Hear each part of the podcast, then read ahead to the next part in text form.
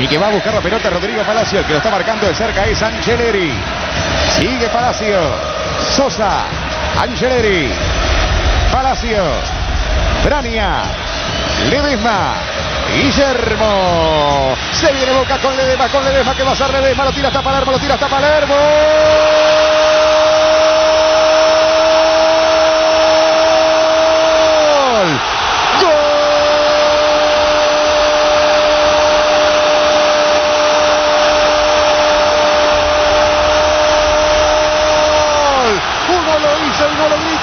el otro no lo hizo y se pone el hombro. Uno es Martín Palermo, que dice que Boca le está ganando a Estudiantes por 1 0.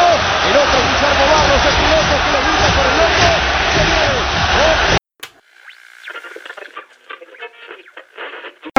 Con el lanzamiento. Hay gran expectativa en el público de Estudiantes de La Plata. Frente a la pelota Sosa. Se aleja Verón. Todos quieren para la gloria. ¿Por qué no? Ahí está Bobadilla acomodando la barrera. Está preocupado el arquero por la barrera. Atención, Sosa frente a la pelota y Benítez, pita Pesota. Puerta diaria, tiro libre por izquierda. Sosa.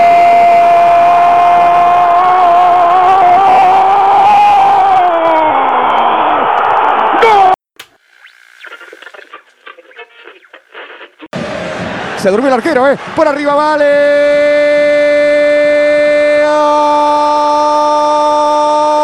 Pavone. Gol.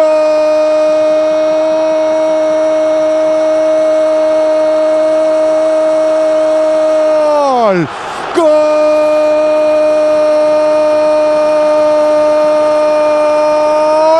De Estudiantes de La Plata puede ser el del campeonato, puede ser el del título. Señoras y señores, gol Estudiantes de La Plata. Se acaba cuando el árbitro va a levantar los brazos, le va a pedir la pelota. Tenemos 50 minutos, 23 años y estudiantes otra vez en el podio más alto del fútbol argentino. De este torneo que tantas cosas se dijeron. Allá está Estudiantes de La Plata. Majestuoso, maravilloso, brillante, colosal.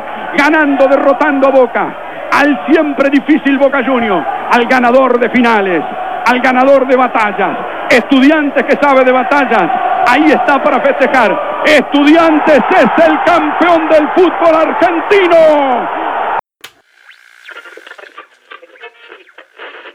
De repente no puedo respirar, necesito un poco de libertad. Que te aleje por un tiempo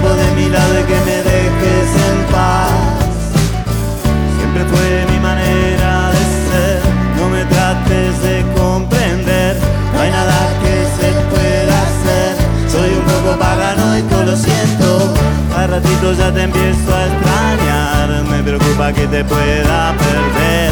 Necesito que te acerques a mí para sentir el calor de tu cuerpo. De Peluche de Taiwan. Meu, adoro essa música. Muito boa escolha da nossa produção. Olha, aplausos para o Sr. Blas Junta, para Alex Sabina, diretoria musical de parabéns.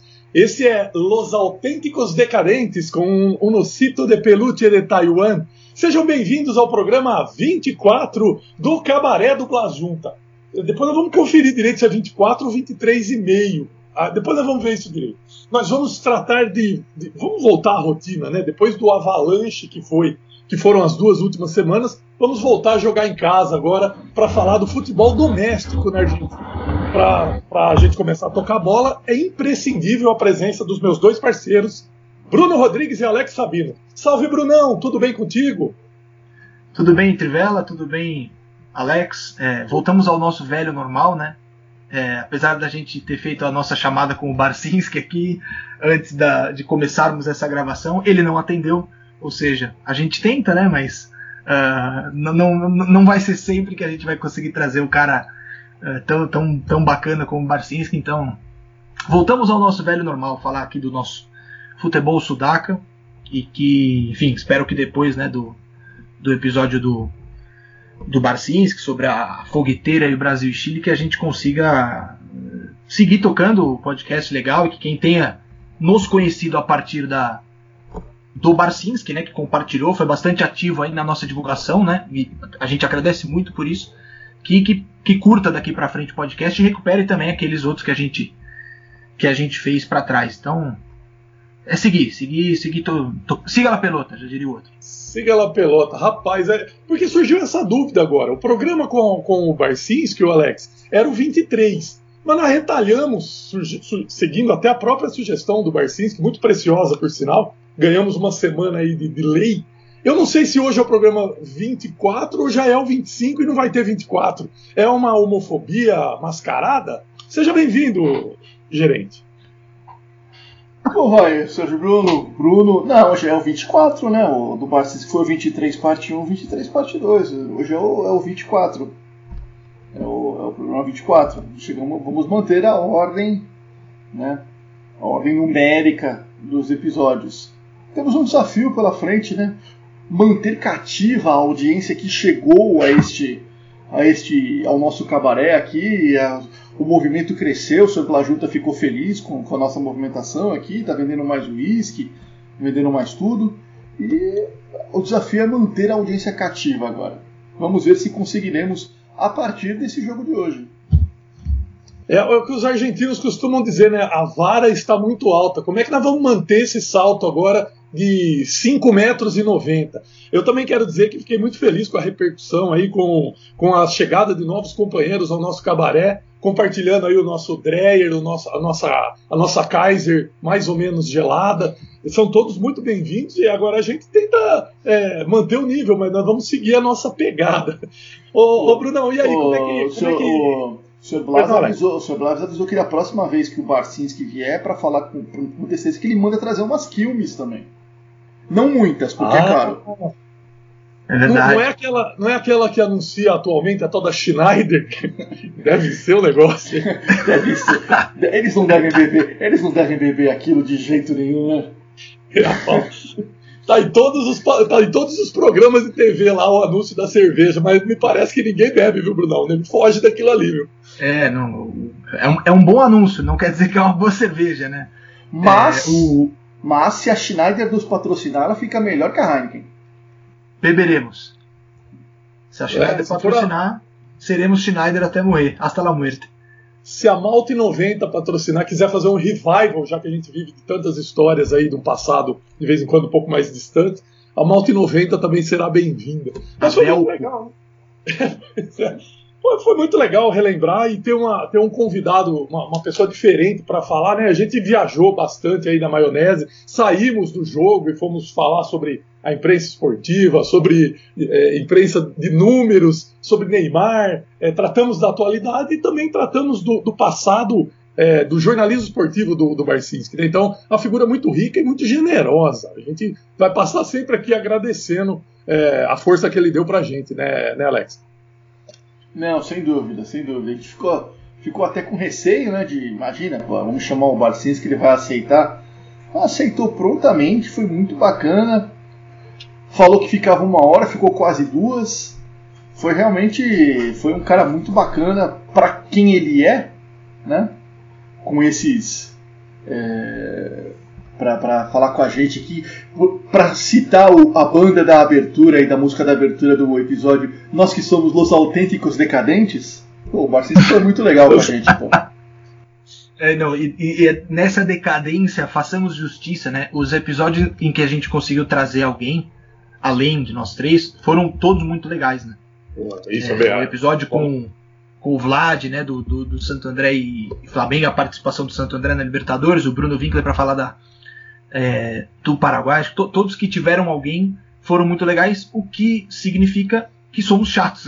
Não, sempre, sempre que a gente tem. somos ins... sempre não somos alguém, só decadentes, é... como somos insuportáveis. Sempre tem, tem, tem esse programa do Los Insuportáveis, não, não tinha esse programa na TV Argentina? Os insuportáveis, olha. É. Tem os indomáveis. Né? Tem os Mas assim, indomáveis. assim, toda vez que a gente traz alguém que tem algo a dizer, já que nós não temos, dá certo, mano. Fica fácil, né? Fica fácil. mas, a, mas a tática é meio. A tática é simples. Passou na frente do cabaré, deu duas elogiadas pra, pra nossa copeira para a doutora Amanda, nossa copeira, oh, quer entrar? Entra aqui, vem cá, vem cá, vem, vem tocar a bola com a gente aqui. Alguns a gente convidou, não colou, outros é problema de horário tal. Mas no fim, eu acho que, que é, a, a, vara foi colocada lá no alto E o próximo convidado nós vamos ter que é, fazer um conselho aqui, chamar o Sr. Blas e, e, ver o que nós vamos fazer com o quarto, o quarto elemento, o novo convidado de uma edição futura. Eu, antes ainda de eu sair do episódio, eu só queria lembrar é, da repercussão da foto do Roberto Dinamite. O, alguns jornalistas argentinos, eu gosto muito do Juan Pablo Vars, que ele diz que o Twitter é um nanoclima de alta intensidade. Então as notícias daqui né, sobe que nem um foguete assim e daqui a pouco passa. E, e nessa decolagem, quando o Barcinski deu essa força pra gente, ele, ele, compartilhou a foto do Roberto Dinamite que ele citou lá entrando no jogo na Ilha do, na ilha do Governador para o Vasco enfrentar a Portuguesa em 77. Então, quanta gente que veio comentar daquela foto e das lembranças que, veio, que vieram juntas. Né? Era um outro futebol, né, Bruno? Era uma, uma outra relação ídolo-torcida, né? Sim, sim. E, e que acho. É, era um futebol que permitia aquela foto, né? Era um futebol em que o torcedor fazia aquele cerco, em que havia aquela grade, precisa uma, uma, uma, uma gaiola, né? Uma, uma, espécie de. Parece que o dinamite está saindo de uma jaula para o campo da Ilha do Governador.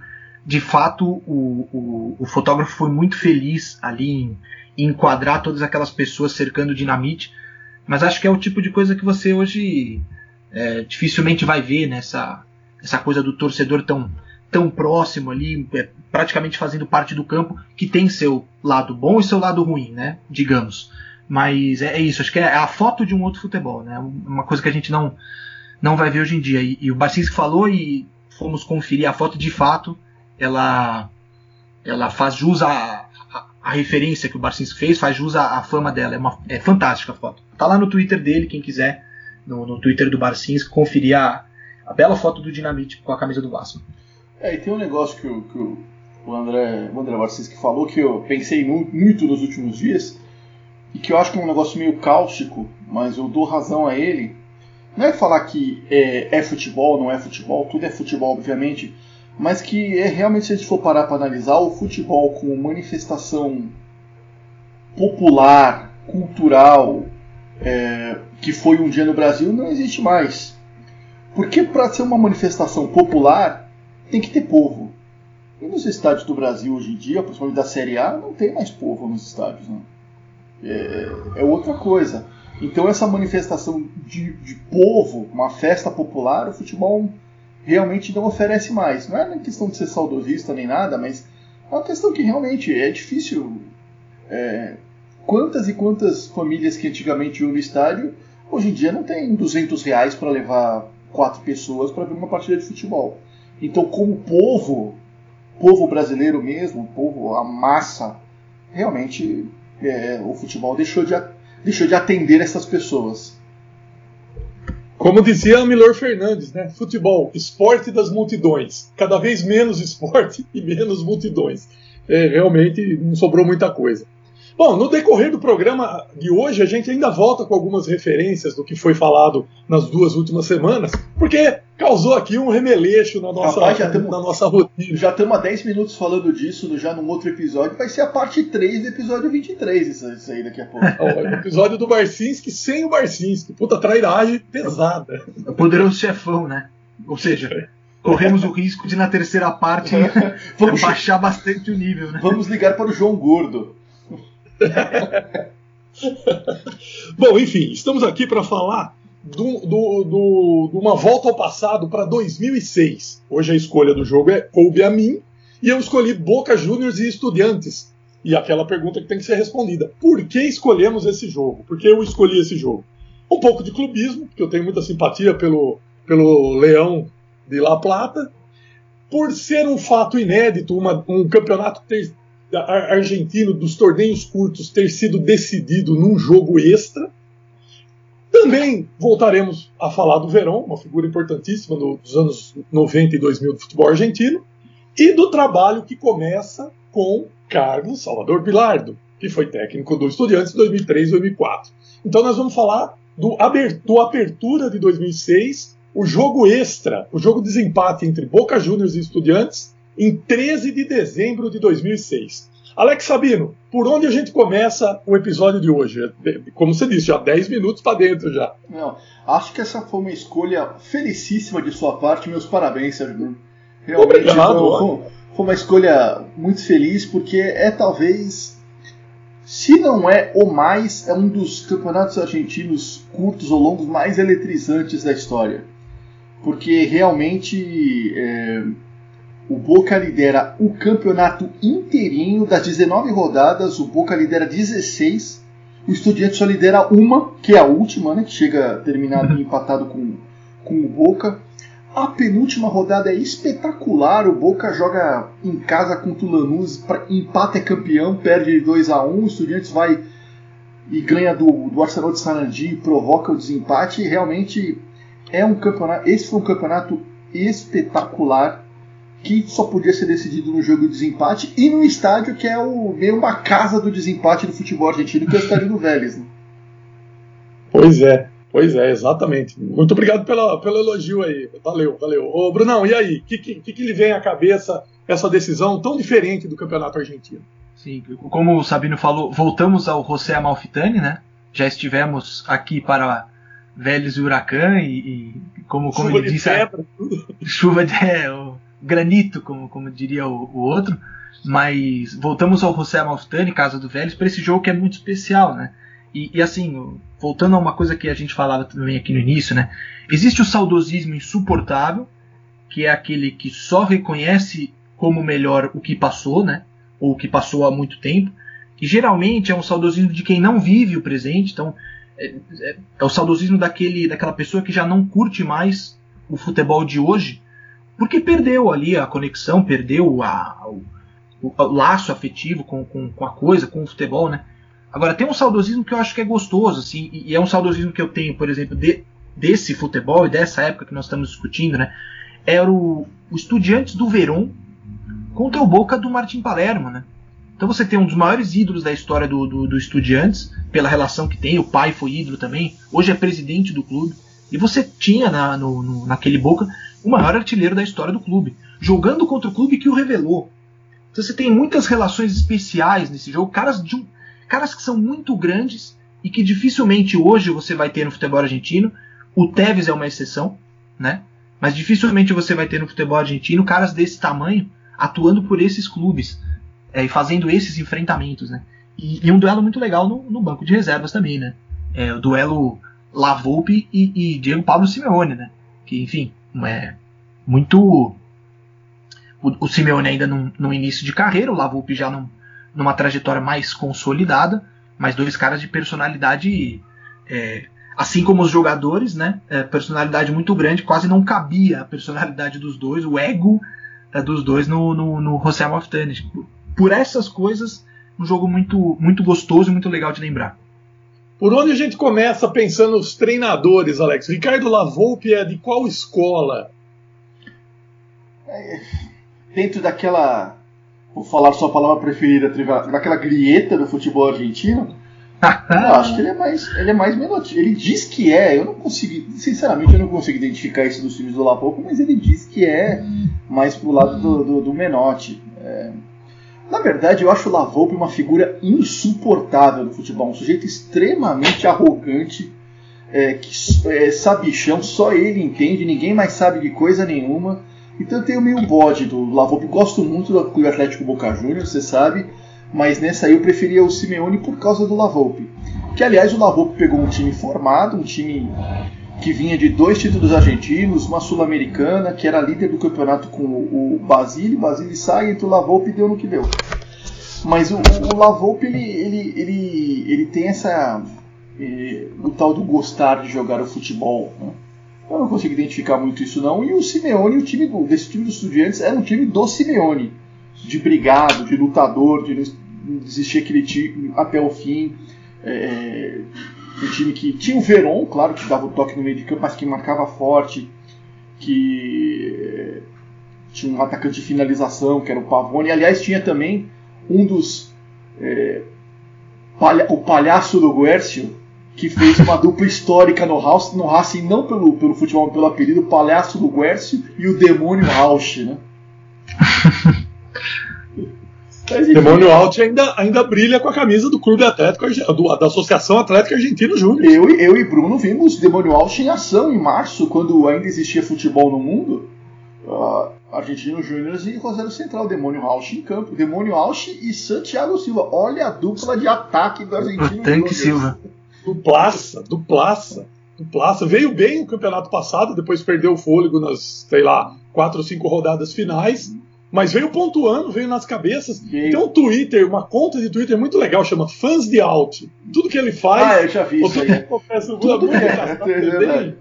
É, o- é meio o Chuck Norris do futebol É. argentino, né? Pois Ele é. anda, é, ele anda, o Jesus anda sobre as águas e o demônio Alt anda sobre Jesus. É mais ou menos isso, né? O- Mas resumindo, eu, eu tenho uma antipatia pessoal pelo Ricardo Lavolpe, não, não faço nenhuma questão de esconder quando tem esse tipo de antipatia. Então, nessa aí eu prefiro eu prefiro o Diego Simeone. Esse time do La, Lavolpe conta muita história e é muito mais história do que resultado. E aliás, o futebol sul-americano, em especial o argentino, é coalhado desse tipo de personagem, né, Bruno? O cara, o cara Sim. conta coisas mirabolantes e que, na verdade, é meio um desses programas de, de boleiro que tem na televisão, aos montes aí, que é barato de fazer. São histórias comprováveis? É possível É. checar isso? É, Pode é ter complicado. Eu, eu, assim, eu, eu compartilho da bronca que o, que o Alex tem pelo Lavolpe. Eu também acho que é um cara assim, muito arrogante, ele é muito pedante. Tem um cara arrogante que é legal, né? Que, que, que acho que faz parte do folclore. Você tem que ter o cara, né? Que, que é cheio de si, é o cara das boas entrevistas e tal. Mas o Lavolpe não, ele é um cara, porra, ele é um cara chato. é. Ele é. Ele chega a ser estúpido com as pessoas. Ele, ele acha que só ele. ou muitas vezes achou que ao ser perguntado sobre futebol, sobre o que aconteceu no campo, só ele era o, a pessoa capaz de dar uma explicação, né? É, eu também não, não, não sou muito não sou muito simpático à figura do, do. Até separei, que é uma, uma referência que eu sempre trago aqui, que é o livro do Julio Macias, o Quem es quem en la selección argentina, dicionário dos futebolistas argentinos, que vai até 2010. Então, neste caso do Ricardo Lavolpe, não, não corre o risco de, de estar obsoleto. O Ricardo Lavolpe foi goleiro, né? Ele foi um, um- pelo que eu já, já li, aparentemente foi um bom goleiro, né? O que, que dizem os relatos. Jogou oito jogos pela seleção argentina entre 75 e 76, tomou 11 gols. A campanha em si não é ruim. Ele venceu mais do que do que perdeu. Foram quatro vitórias, dois empates e duas derrotas. As duas derrotas contra o Brasil pela Copa Roca, ambas em 76, né? E vai como terceiro goleiro da Argentina para a Copa de 78. Então o Ricardo Lavolpe é um campeão do mundo. É o famoso tirou foto com a taça, né? Mas estava lá, estava lá, fazia parte do grupo. Ah, e, e tem essa pode, né? Pode, pode se, se gabar disso, de que ganhou um título mundial, fazia parte do, do elenco de 78. Ele recebeu quatro convocações quando jogava pelo Banfield e outras quatro pelo San Lourenço. É, ele estreia no mesmo dia que estreia na seleção o Jorge Valdano, em 75. O Valdano que seria campeão só depois, em 86, né? não iria para 78, mas estrearam estrearam juntos e pegou um pênalti pela seleção, Ricardo Lavolpe. Uma, uma vitória sobre a Costa Rica na Copa Ciudad de México, em 75. Jogou só torneios amistosos. Jogou Copa Newton, Copa Ciudad de México, Copas Bogado, que é contra o Paraguai, e a Copa Roca, já célebre torneio que era disputado entre Argentina e, e Brasil. Uma, uma trajetória respeitável. Depois foi jogar no México e aí cria. Acho que o grande personagem Ricardo Lavolpe é criado a partir do momento que ele vai jogar no México e depois se torna treinador ah, no futebol mexicano e posteriormente da seleção mexicana. Só uma coisa que eu pensei aqui, que eu lembrei agora, desse time do, do Estudiantes campeão de 2006, eu e Bruno nessa viagem para Buenos Aires em março, nós vimos a dupla de ataque do Estudiantes daquela época. Lu Guercio no Argentino Júnior e Mariano Pavone no Quilmes, All Boys e Quilmes na Floresta, Mariano Pavone em campo. Ainda está em campo Mariano Pavone, que está na história, além desse gol, gol do título do Estudiantes, por- como um dos heróis, um dos maiores heróis do rebaixamento do River em 2011. Já, já passou por aqui, já, já, já, já assinou comanda no cabaré do, do, do senhor Blas.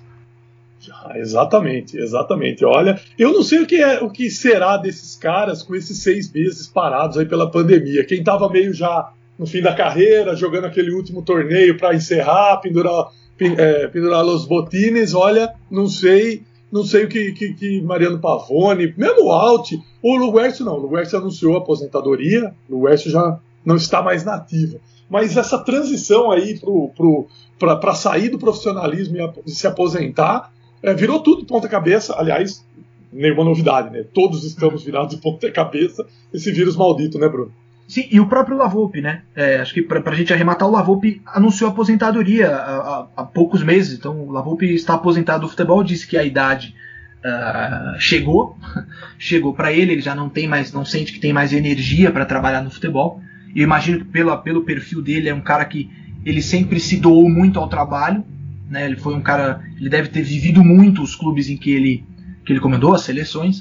Uh, disse que já não tem mais, não tem mais gás para poder para poder seguir treinando e, e, se aposentou recentemente.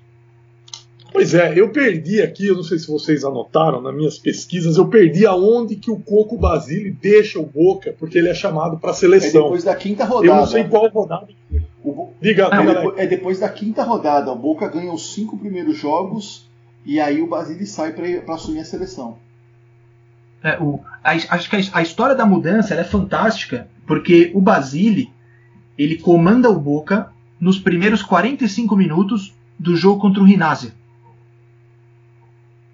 E esse jogo ele é suspenso porque no intervalo o presidente do Rinásia vai é, aprietar o árbitro no vestiário. Um, cria um escândalo. Enfim, o jogo é suspenso porque o presidente do, do, do, do não estava contente com a arbitragem e vai e vai pressionar o, o, o trio de arbitragem nas, nas dependências de, do, do, do, estádio do estádio do, do Rinasa em La Plata. Então o Basile comanda os primeiros 45 minutos. Esse jogo ele é disputado depois de mais de um mês, ele é terminado, né? E a história desse jogo é fantástica, porque esse jogo volta com o Lavoupe no comando, o Rinassa ganhava por 1 a 0 e nos 45 minutos finais o Boca ganha por 4 a 1. Segundo o Martim Palermo, uh, o time do Rinazzi não, não, não parecia estar tão ligado como estava nos primeiros 45, porque a essa altura o Boca já disputava a ponta com Estudiantes. E a barra brava do Rinásia pressionou os jogadores para que eles não favorecessem Estudiantes, ou seja, se vocês ganham do Boca, o Estudiantes dispara na ponta.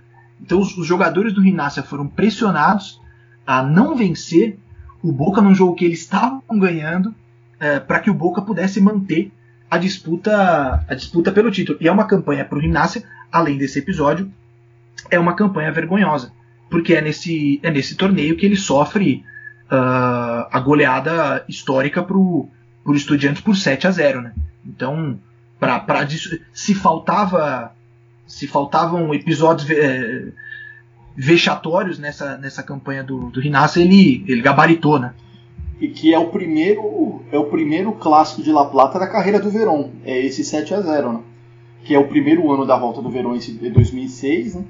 E é o primeiro clássico é justamente 7 a 0. O Verón que depois não perderia nenhum clássico para o que também não é nenhuma novidade, porque acho que a última vez que o Ginásio ganhou um clássico, sei lá, foi o que? 1952, sei lá. Realmente o Ginásio é o, é o eu só não digo que o Ginásio é um Newcastle da Argentina, porque o Newcastle ganhou uma, uma Copa da UEFA em 59, né? O Ginásio nunca ganhou isso. é uma ponte preta, vai. É centenária e tem uma, uma sala de troféus que pode esconder lá Osama Bin Laden, que nunca ninguém vai encontrar. É, e, esse detalhe, né? Nós falávamos aqui antes sobre os, os grandes os grandes personagens. O Rinácia ganhava uh, os primeiros 45 minutos com um gol de Pelado Silva de pênalti. Pois é, esse. E, e, e, tá legal a edição de hoje, porque eu acabei puxando a coisa por, pelo, pelo fio traseiro, se é que existe isso. É, não estamos obedecendo uma lógica, porque eu devia ter começado falando do, da campanha inicial dos times, né? Mas não, já fui puxar o Lavoupe que entrou no caminho do, do Coco Basile. E agora nós estamos falando do 7 a 0 que está no meio do campeonato então, mas é legal. Acho que o Papo de Boteco cabe isso e, e, e, nós podemos já mergulhar nesse 7 a 0 que existem é, faixas, né? A torcida, a barra do Estudiantes de La Plata, ela leva para todo jogo o 7 a 0 eterno. Tem lá o 7 a 0 eterno. Que foi um ponto, eu já disse isso uma vez num dos nossos programas, foi um ponto de profundo desequilíbrio do clássico platense. O clássico platense, senhores, eu fiz um levantamento aqui, e até aquele dia, que foi disputado em 15 de outubro de 2006, eram 45 vitórias do Estudiantes, 44 vitórias do Gimnasia e 50 empates. Depois, pegando agora os números de, desde o último clássico, são 64 vitórias do Estudiantes e 47 do Gimnasia. O Gimnasia ganhou 3 e o Estudiantes ganhou 19 e 60 empates, quer dizer, empataram mais 10 aí. Então, produziu, é, é, entre tantas coisas, como vocês já disseram, de tanta, tanta, é, tanta uh, variedade de, de, acontecimentos nesse torneio, que até isso é, praticamente matou a rivalidade. A rivalidade não, matou a, a, a, o equilíbrio de forças é, nessa rivalidade, que hoje é uma rivalidade que ficou totalmente desequilibrada. Eu tenho DVD desse jogo que eu comprei no camelô lá em, lá em La Plata. Se alguém quiser, a gente pirateia ele, faz uma cópia e disponibiliza em algum em alguma fonte aí de torre. Do, do 7 a 0 É histórico e, e, é o tempo dos gols sequestrados ainda, né, Do 7 a 0 você tem o DVD, Truvão? Então, DVD é informal, mas tem, é só achar aqui na minha. Opa! É, ah. temos o DVD. Opa. É a dica cultural? É. é, como é que é? é? Cultura underground. Cultura underground é. alternativa. Bom, é isso. O desempenho dos times é, contra os grandes, senhores. O Estudiantes foi muito bem. Ganhou dos grandes, ganhou 4 e perdeu 1. Ganhou do Independiente 2 a 1 do São Lourenço 1 a 0 3 a 1 do River, 2 a 0 do Racing, o 7 a 0 no Clássico, e a única derrota é para o Boca Juniors. No meio do campeonato, na rodada 5, meio não, né? No primeiro terço do campeonato, no primeiro quarto, né? O analfabeto. No primeiro quarto do campeonato, na rodada 5, 2 a 0 na bomboneira, o Estudiantes é, perdeu. Essa, essa altura aqui, ninguém imaginava que o Estudiantes seria um, um concorrente sério ao título, né? O Boca, senhores, é, vence o São Lourenço, que aliás é um capítulo à parte, São Lourenço, podemos falar do comando do Cabeção Ruggeri nesse torneio. O São Lourenço perde de 5 a 0 para o River e de 7 a 1 para o Boca. É, 3 a 1 é, o Boca perde no, no Superclássico para o River, 0 a 0 com o Racing e uma vitória de 1 a 0 no, sobre o Independiente. Quer dizer, é, a, a, o, o, Boca contra os grandes foi muito mais desequilibrado do que o Estudiantes, né? Não sei se isso tem alguma importância a essa altura do campeonato. Quer dizer, tudo acaba tendo importância porque depois eles terminaram empatados, né, Alex? Sim. O que aconteceu foi que o, o, o Estudiantes teve. Eu não vou saber se é segundo quarto, segundo terço, porque eu não sou bom em matemática como vocês. Mas a partir do meio do campeonato, o Estudiantes tem uma arrancada incrível. Das, nas 13 últimas rodadas, é, o Estudiantes ganha 12 e empata uma, né? Que aí vai começa a perseguir o Boca. E o Boca, nas rodadas finais, começa a ratear. O Boca perde nas duas últimas rodadas, perde para o Belgrano 1x0 e perde para o Lanús 2x1. Então, é, quando chega a final, o Estudiantes está em ascensão. O Estudiantes é o time em ascensão. E o Boca não. Mas o que, que você me perguntou mesmo, Não, o desempenho dos times contra os grandes, né? Que seriam os clássicos, né? Ah, Na verdade, os estudantes mas, não é, clássico. Mas a Atra é, o Estudiantes também não está na. Talvez até devesse estar tá na, na vaga de algum deles aí, mas não está na lista dos grandes, né? Que aliás não podemos falar. Aí é aquela... Não podemos falar isso para o Dr. Vilardo que ele fica enfesado, né? Ele fala que é por isso que muita gente tem preconceito dele, porque ele ajudou a colocar um time fora de Buenos Aires entre os grandes da Argentina. Exatamente, exatamente. Essa história também, ô Bruno, renderia um outro programa, renderia uma outra, mas aquela, aquele da, da, da, já é o rabo de galo, sabe? Já é uma Cuba, um negócio meio que é a história do sexto grande, né? Uma época era o Huracan, outra época Velho Sarsfield, outra época Estudantes de La Plata, News Old Boys. É, mas se é, bobear, desculpa, sei lá, o Bruno quem? vai falar, mas só falou. Se bobear, se a gente for ver, ver mesmo, talvez o sexto grande seja o São Lourenço, né? E o quinto grande seja Estudiantes. Né? É, sim. É, é pela, pela, pelo histórico de títulos, né? O São Lourenço é o. Perdão, o, o Estudiantes é tetracampeão da Copa Libertadores, né? É. Não, que são algumas convenções que são meio difíceis de, de entender, né? Como, como que, um, que, um, time que tem quatro Libertadores não, não, não tá no clube dos grandes? Quer dizer que os outros têm mais? Ah, é, se convencionou a rotular os cinco grandes e aí fica o sexto girando aí, fazendo um revezamento. Ou seja, o próprio sexto, ele também não tem uma trajetória tão linear que ele possa dizer, olha, né, em, em, várias décadas esse time se habilitou a ser o sexto grande. A discussão tanto quanto infrutífera, mas pro, pro boteco acho que vale, né? E onde entra o Clube Atlético? É, então, e onde né? entra o Clube Atlético Cowboys nisso aí? É o, é o É, então. 15 quinto grande, pô. Grande. Na região de Buenos Aires, na grande Buenos Aires, é o, é o nono grande. É o Pois nono é. grande, no mínimo. No mínimo, o nono grande. E se a gente for falar é, de grandeza nesse campeonato, o São Lourenço, como eu já disse, crava dois dos seus grandes vexames da sua história. 7 a 1 para o Boca Juniors e 5 a 0 para o River Plate. O, o jogo do River foi no Monumental e o jogo com o Boca foi no novo gasômetro. Quer dizer, foi o, o, o São Lourenço que tem a fama de ser o time que é o papai do Boca, é o que tem mais vitórias em confrontos diretos contra o Clube Atlético Bo- Boca Juniors e de repente é, é absolutamente demolido é, por três gols de Martim Palermo, dois de Rodrigo era por abaixo, Palácio. Quer dizer, ficou uma marca aí, o Cabeção Ruggeri passou o campeonato pedindo desculpas, viu, Bruno? Sim, sim. E é o que ocasiona a saída do Ruggeri, essa campanha ruim nesse campeonato, e vem o Pelado Dias, o Ramon Dias, né? é O treinador que vai ser campeão nacional com, com o São Lourenço depois. Ou seja, é, há males que vem para o, para o bem, talvez, né? É, o São Lourenço tal- talvez tenha que ter tomado esse baque dos dois gigantes argentinos para poder trocar o comando e depois endireitar a coisa. É, e no caso do Boca a gente vai falar disso mais para frente, né? Mas sai o Basile, que vai comandar a seleção argentina, vinha de um período extremamente vitorioso, perde esse campeonato de maneira incrível ah, no segundo semestre de 2006 e também troca o comando, né? O Lavolpe deixa o Boca para a chegada do Miguel Ángel Russo, que vai ser o campeão da Libertadores em 2007, ou seja, talvez o torcedor do Boca hoje na conta, né, no, no- no- na conta do boteco ali, na hora de fechar, é, fala, pô, deixei de ganhar um, uma apertura para poder ser campeão da Libertadores seis meses depois, né? É, acho que vale, nessa, olhando por essa lógica, valeu a pena. né?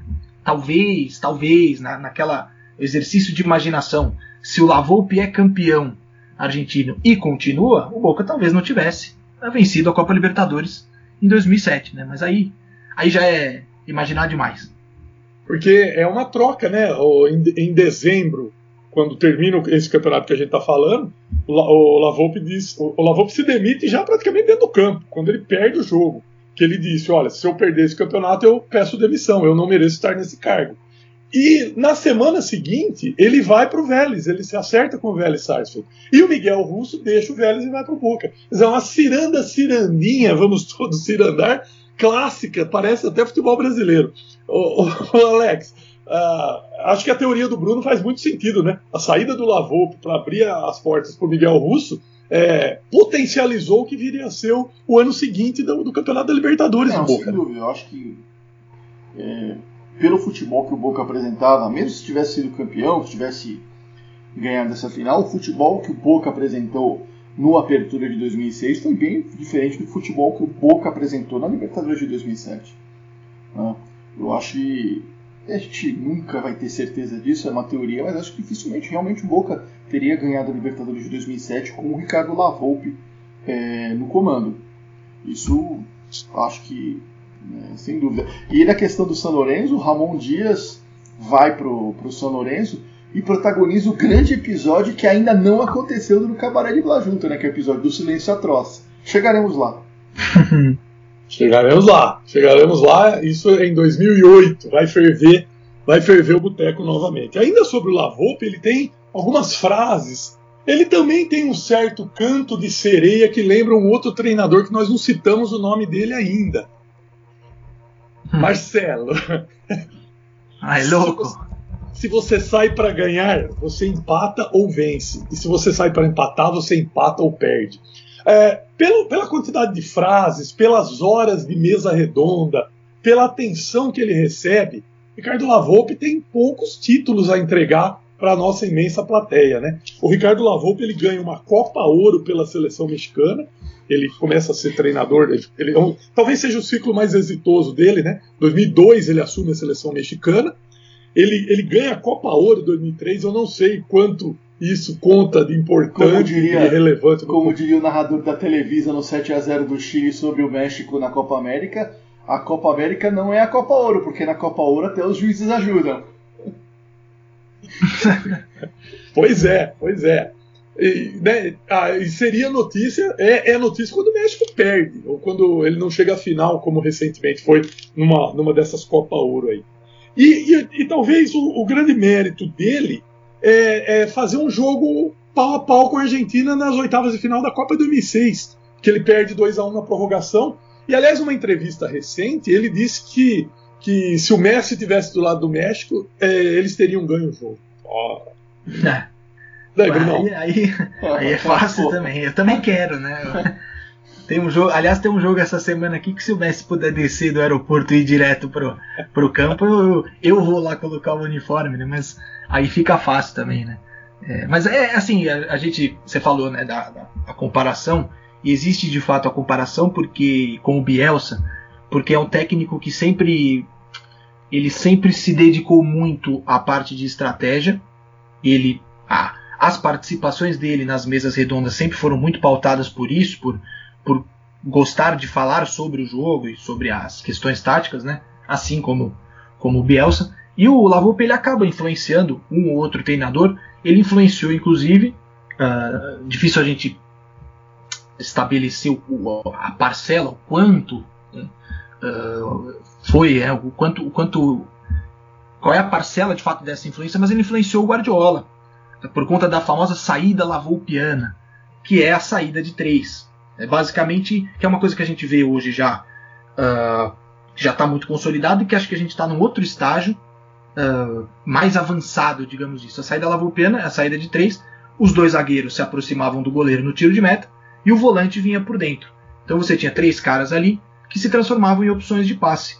E a partir daí o time ia se colocando no campo para criar linhas de passe e você sair desde o goleiro tocando a bola. É um debate que hoje, por exemplo, está no seu um dos seus picos aqui no Brasil por conta do Fernando Diniz, né, no São Paulo.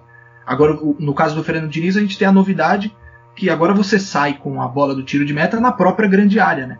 Então o goleiro entrega para o defensor do lado ali, a bola já não precisa mais sair da grande área. Então você criou outros mecanismos, você mudou essa forma de sair jogando. E o Guardiola, na Copa de 2006, ele elogiou muito a seleção mexicana, porque a seleção mexicana era uma seleção corajosa e por conta dessa saída. Ele achava louvável que, que o time do México saísse jogando desde o goleiro e procurasse, enfim, ah, construir o jogo desde, desde trás. É o jogo do célebre gol do Maxi Rodrigues, é um dos gols mais, talvez um dos gols mais bonitos acho que da história das Copas. Né? Eu eh, digo isso aqui com talvez me arrependendo, né? mas, mas não, acho que é, é um- foi um dos gols mais, pelo menos que eu vi, um dos mais belos gols que eu já vi em Copas do Mundo.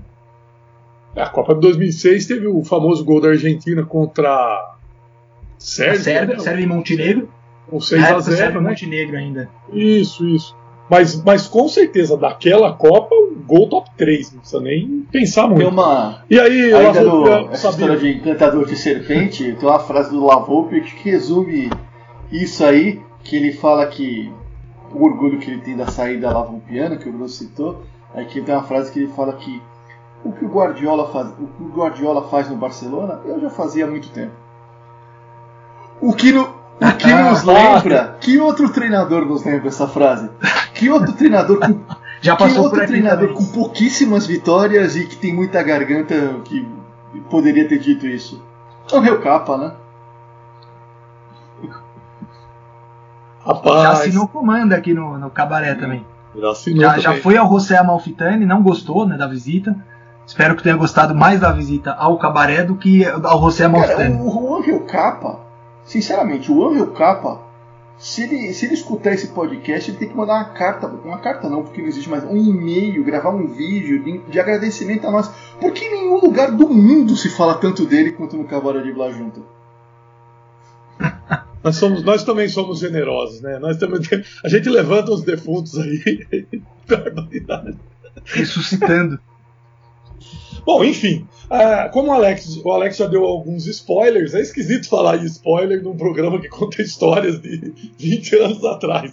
Mas, mas o que a gente tinha é, na reta final do Campeonato Argentino é que faltavam duas rodadas e o Boca Juniors ostentava quatro pontos de vantagem sobre os estudiantes que vinham em segundo.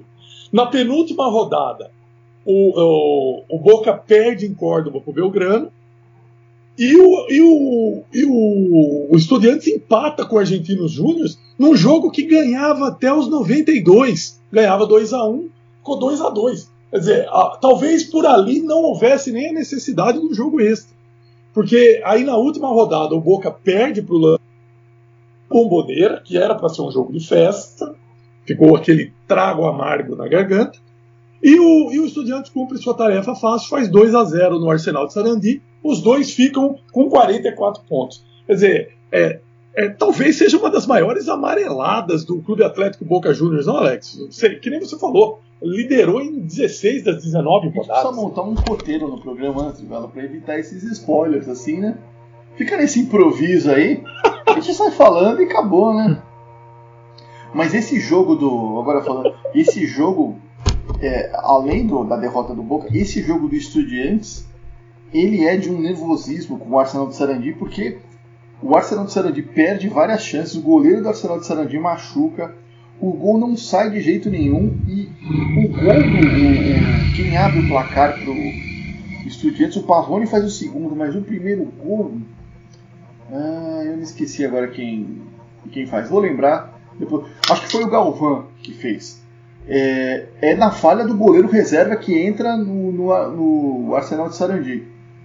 Então, foi um jogo de um nervosismo incrível esse aí. Realmente é, é... Esse campeonato foi, foi emocionante. O... Não, só o, o Lanús, com essa, com essa vitória sobre o Boca na rodada final, ele inauguraria uma entre aspas ali uma sequência da região ali de Lanús, do sul da Grande Buenos Aires, muito muito ruim para o Boca, né? Ele ganha esse jogo do Boca e tira a possibilidade do Boca ser campeão, força o jogo de desempate.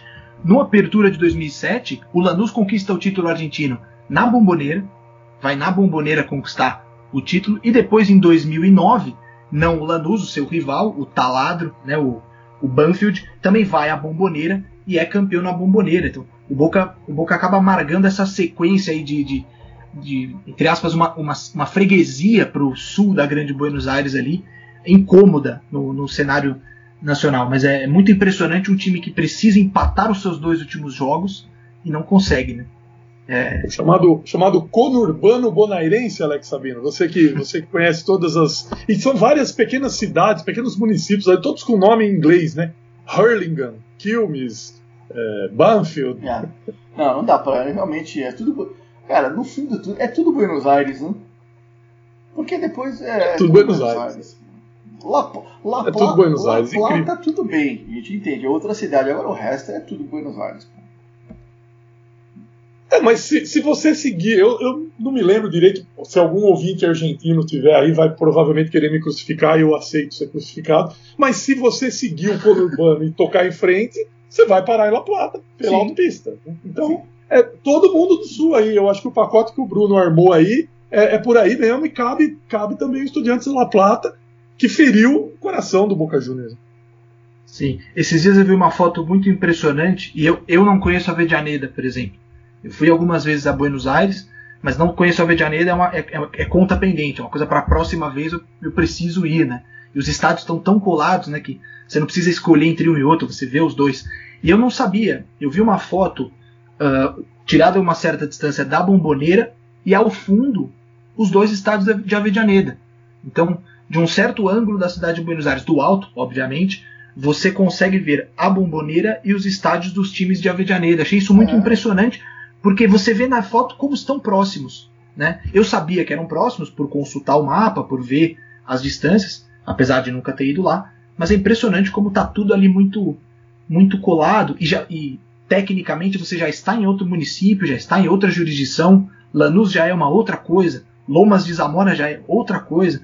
Você vai dividindo em pequenos pedacinhos ali essa parte sul da Grande Buenos Aires. Achei essa foto um negócio muito, muito impressionante, o quão próximos são os estádios. Virou uma aula de, geog... Viu, Alex, uma aula de pegando- geografia. O que é a Ciudad Autônoma de Buenos Aires, então? É aquele pedacinho ali. É o Distrito É, Federal, então. talvez, né? É. Porque você tem o, o distrito, depois você tem o- a província, né? Uhum. Que aí é uma província gigantesca, e aí dos, dos 30 e tantos milhões de, de habitantes, a maioria mora nessa província. E você tem, tem, a, tem mais. é, tem o restante do país. É uma, uma divisão curiosa, no mínimo. Curiosa. E, e acho que até isso favorece essa questão que a gente gosta tanto, dessas rivalidades de bairro, né? Porque o futebol é muito concentrado. A, a- clubes e mais clubes fazem parte dessa província de, de, de Buenos Aires, ou, ou da própria cidade autônoma, ou da grande Buenos Aires, quer dizer, são três definições é, diferentes que, que alguns cabem em todas, e, e- mas é, é- é curioso mesmo. Eu vi essa foto também, Bruno, eu queria lembrar da onde, em qual conta do Twitter que foi. É uma foto muito curiosa. E, e- e o campo lá, do Santelmo, que é bem menor e é do acesso, e não, não vai voltar às divisões principais tão cedo, também é bem pertinho ali, fica mais num buraco, mas o campo da La Cancha de Santelmo também é, é por ali. É O tudo Doc muito Sud, o Doc Sud do Thiago Fux fica perto ali da Bomboneira também, não é muito não é muito distante. Enfim, você vai ter cada você vai ter vários estádios muito pequenininhos. Eu vou só contar brevemente uma, uma, uma situação. Uma vez eu, eu fui ao Monumental de Nunes e vi o River perder do Olimpo em casa. Foi fantástico esse dia. A torcida xingou o Jonathan Fabro. Ah, impressionante, assim. Era, foi antes desse River dominante, o River perdeu em casa em 2013. E voltando do estádio a pé, ali por, por Belgrano, né, o bairro onde fica o Monumental, eu tava andando com os meus pais até à noite, e aí de repente a gente encontrou o estádio. Era o estádio do Excursionistas, também é um time já consagrado aí do acesso, um alviverde. Você tá andando no meio do bairro de Belgrano e de repente você tá na fachada de um estádio onde se joga futebol profissional. E Belgrano é um lugar onde tem eh, muitos edifícios, né? Então alguns edifícios eles têm visão total, ampla e fantástica do campo. Ou seja, é um camarote. Não pagaram por isso, mas é um camarote para ver o ascenso argentino no, no, no- no- na cancha dos excursionistas. Então você tem muito disso no futebol argentino. Os pequenos estádios, né? Além desses gigantes que nós estamos citando, você tem ali os, os clubes de bairro, né? E, e esses times do ascenso compondo essa, digamos, essa, essa fauna futeboleira aí do, Um, um dos mais é um dos mais escandalosos, Alex Sabino, é o, é o campo do ferrocarril. Né? São grandes edifícios à margem do gramado e imagina ali. Não sei se as pessoas gostam tanto de futebol quanto a gente. Não sei se alguém comprou um apartamento ali porque é do lado da cancha do ferro. Mas, enfim, é, é curioso isso, hein? É muito É, bacana, é né? o Estádio do Ferro está no meio de uma zona residencial de classe média alta, né? É um, é, e realmente é cercado de prédios. Muita gente ali viu o jogo sem pagar. Pô, mas imagina ter a chance de. Pô, eu, eu gostaria. Imagina se sair na sacada lá, pegar o- não pegar o mate, porque eu não gosto de mate, mas pegar uma cerveja, sentar lá e ver Ferro e. sei lá. Estu, ferro e. Estudiantes de Rio 4, sei lá, qualquer coisa assim. É sensacional, pô. É, e, você, e são clubes sociais, né? Principalmente Então, o ferro, né? Por mais que o cara não É, torça. ferro. É, é, o ferro. Por mais que o cara não torça pro ferro, ele está do lado de um lugar que tem piscina, lazer para as crianças, aluguel de, de, de churrasqueira, campos de vários esportes. Os caras jogam até hockey lá no ferro. E os vários clubes argentinos têm muito isso, né? Um pouco mais pro oeste você tem o Vélez também, que tem um complexo esportivo, não é só o estádio. Enfim, é, é, são, são entidades muito Pero do bairro. não cheiram na cancha, são vigilantes. Não cheira lá. São vigilantes. São vigilantes. São amargos. Enfim, senhores, então o Estudiantes de La Plata chega a essa, esse jogo de desempate que foi escolhido, como o Alex já falou, o campo do, dos amargos, do José Amalfitani El Fortin. O Estudiantes chega com apenas quatro títulos nacionais: o Metropolitano de 67 e de 82 e o Nacional de 83. Quer dizer, ele, ele chega para jogar o quarto título, né? Depois ele ganha esse Apertura, ganha o Apertura 2010, claro, junto tem três Libertadores, depois veio a quarta em cima do Cruzeiro, e, e a grandeza do, do, também com o Mundial Interclubes. Né? 1968, né, Alex? Canelas ferveram nesse, nessa. Rapaz, foi uma carnificina esse jogo. Os, os jogadores presentes não, não se esquecem, viu? Aliás, esse, mas falando esse título de 83 do Nacional do, do Estudiantes, técnico era o Bilardo, não? Eu creio que sim, creio que sim. Eu, agora eu fico devendo de cabeça, eu não vou saber, mas imagino que sim. É, como, como, e tem aquela série Como técnico campeão da primeira divisão com estudiantes. Em, e foi o título ah. que o, o colocou na seleção argentina, que depois ele seria campeão do mundo, claro. É isso aí, é isso aí. Estudiantes, é isso aí. Campeão com, com o Bilardo, exatamente. 82 e 83. E aquela cena que a gente compartilhou um vídeo outro dia do, do Jorge Best apanhando. É, pega a bola, a bola né? pega, pega, pega a bola, pega, oh, leva, essa, pega. leva essa porra embora. Desapega, inferno. Bom, enfim, chegamos então ao 13 de dezembro, que aliás é o dia do meu aniversário, 13 de dezembro de 2006 o jogo às 17 horas e 10 minutos no Amalfitani. Vamos escalar as equipes, coisa que a gente não fez no um programa jogo, passado. Um jogo, um jogo de quarta-feira à tarde, hein? Uma quarta-feira à tarde. Dia útil em Buenos Aires, hein? 49 mil pessoas. Dia útil. 49 mil pagantes no, no José Amalfitani. Um calor infernal do dezembro bonairense. E vamos escalar as equipes, coisa que a gente não fez no programa passado, né? Não escalamos Brasil e Chile, eu até lembrei, mas o papo estava tão gostoso para outras direções que a escalação podemos dar depois outra hora. Só dar um Google, pô. É, dá um Google aí. enquanto, enquanto ouve aqui o podcast, vai lá dar um Google enquanto. É isso aí, pô. Tá lavando a louça, vai lá ver a escalação. pois é, pois é.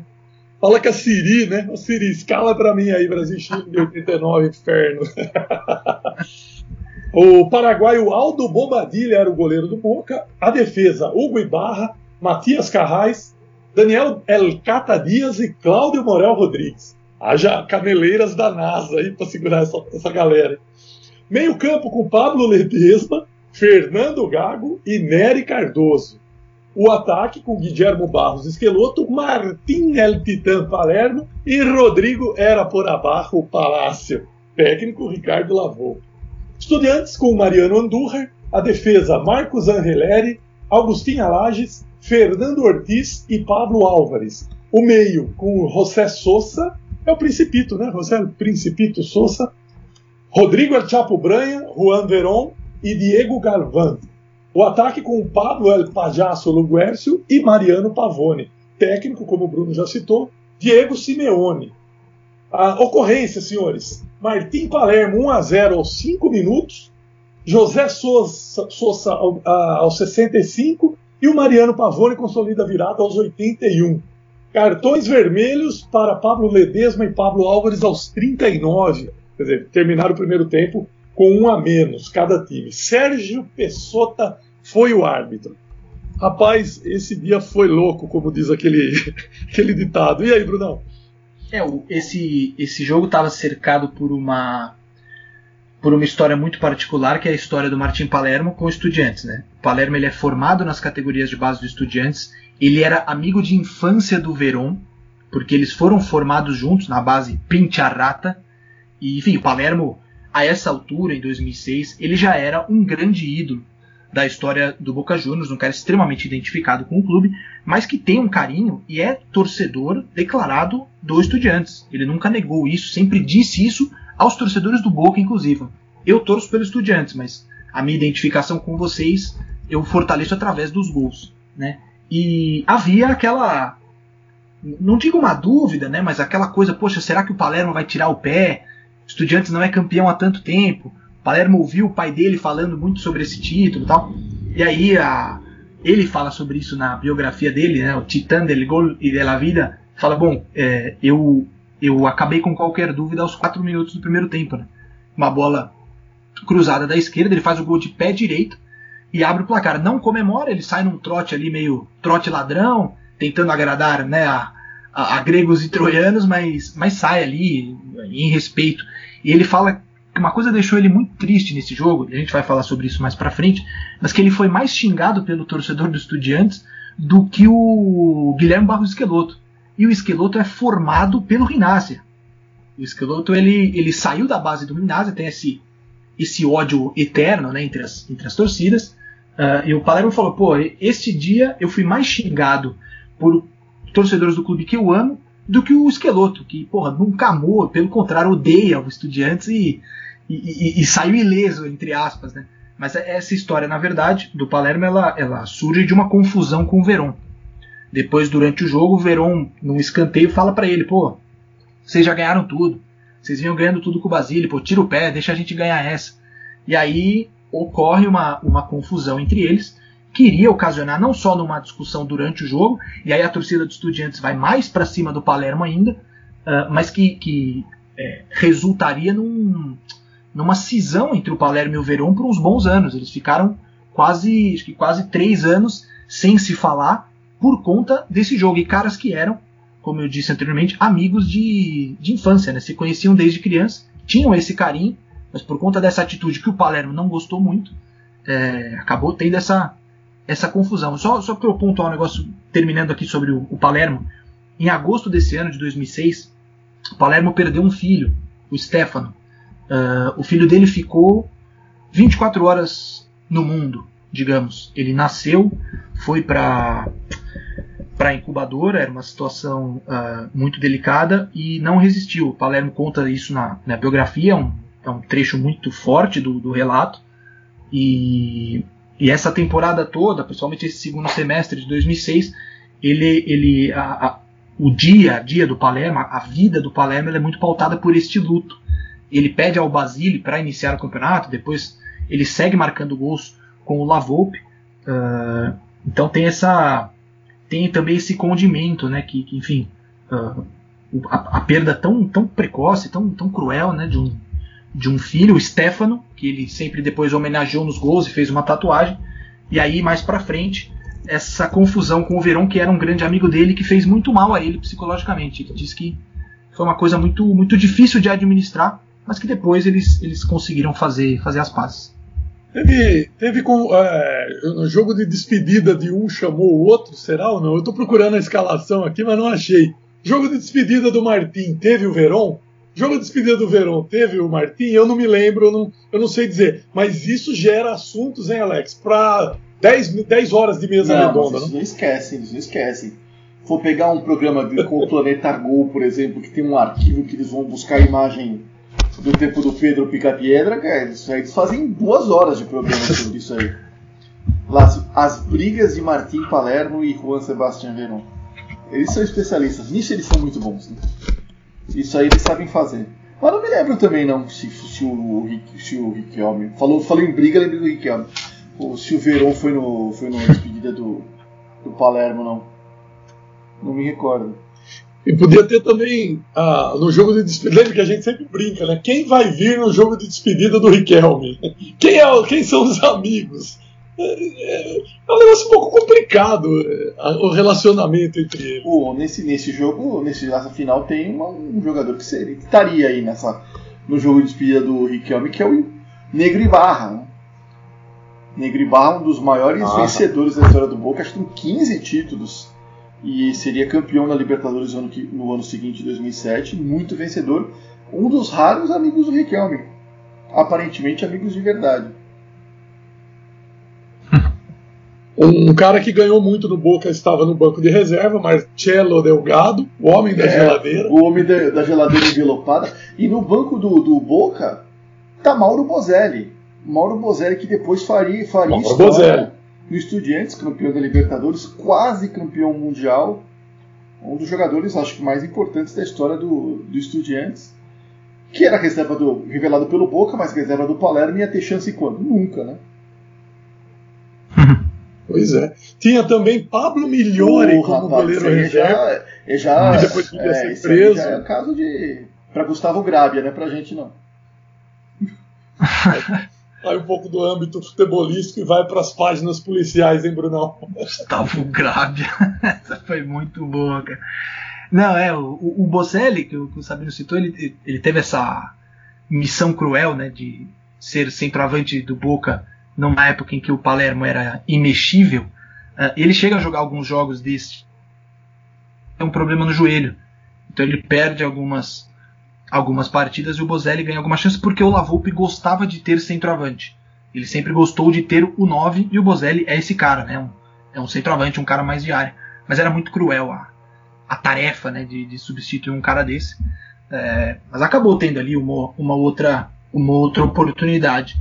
É, o que o Palermo fala muito também sobre esse time do Boca é que o Lavolpe, ele, ao invés de tentar manter o que dava certo com o Basile, e deu muito certo, porque o Boca vinha de ser bicampeão, de conquistar a Recopa, Copa Sul-Americana, uh, ele tentou fazer mudanças muito profundas. O Lavolpe é um cara que, no, no vocabulário ali do, do, do, futebol argentino, as ideias dele são inegociáveis. Ele não abre mão dos seus conceitos, das suas ideias, e ele tentou transformar o Boca muito rápido. Né? Inclusive o Palermo usa como é, exemplo para ilustrar isso o clássico com o River no Monumental, que o Bobadilha vai sair jogando com o Matias Silvestre, e o Matias Silvestre, num erro de saída de bola, faz uma falta no Farias, no Tecla Farias, uh, e essa falta ocasiona o gol do Pipita Higuaín. Em homenagem à camisa que Alex Sabino está usando, o ouvinte não vê, mas agora ele sente, né? Só para de repente, de repente é algo mais frio aqui no ambiente, no cabaré. Tô esfriado. Que é uma água.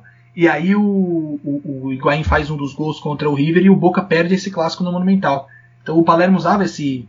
Ele usa esse exemplo para explicar como a, o Lavop tentou implementar mudanças um pouco drásticas para um funcionamento que era bom né? e, que, e que vinha dando resultado até ali sob o comando do, do Basile. Ele conta, inclusive, que o elenco chegou a ter algumas conversas com o Lavolpe para colocar ao técnico e falar: ó, é, isso aqui eu acho que não está funcionando, a gente não está tão adaptado a jogar assim. E o Lavolpe sempre com a certeza de que aquela estratégia que ele queria daria certo. No fim, acabou acabou não dando tão certo assim. Você tá, você tá me contando a história do Flamengo de Jorge Jesus com personagens trocados. Me parece a mesma é, coisa. É, mas é, exato. Quando, quando eu fui ver isso, a, a, primeira coisa que eu pensei foi exatamente isso, Trivela, porque é complicado você chegar num time que tem uma cara e querer colocar a sua cara, né?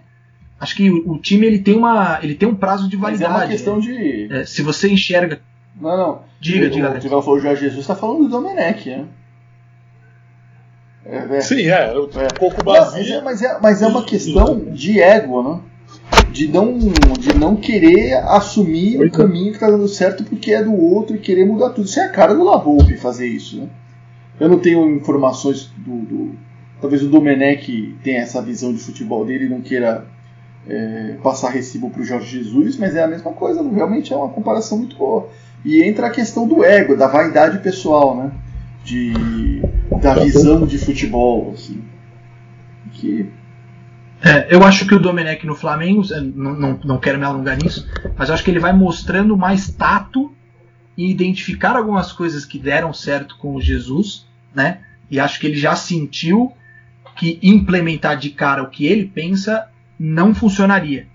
Então acho que ele vai tentando administrar, né? Ele viu que não que não seria possível. O Lavolpe não, o Lavolpe não quis saber se seria possível ou não. Chegou e tentou implementar uma, uma filosofia que não era muito a, a filosofia do Boca, né? A gente lembrar historicamente dos grandes times da história do, do Boca, o Boca nunca foi o time de sair jogando desde o seu goleiro, né? Pelo contrário, o Boca sempre foi o time a fazer um quadro bem bem tosco assim do, do, do, do perfil do Boca. O Boca sempre foi o time do chutão, casquinha, pressão, né, e cruzamento na área e gol do Martim Palermo, né? Fazer uma é, exato, é. Amém, amém, senhor Blajunta. Sempre foi um time com essa identidade, né? Nunca foi um time de, de, de, de um refinamento, de toque de bola. Uh, enfim, Lavoupe tentou, acho que, radicalizar ali, não, não teve muito, não logrou muito êxito.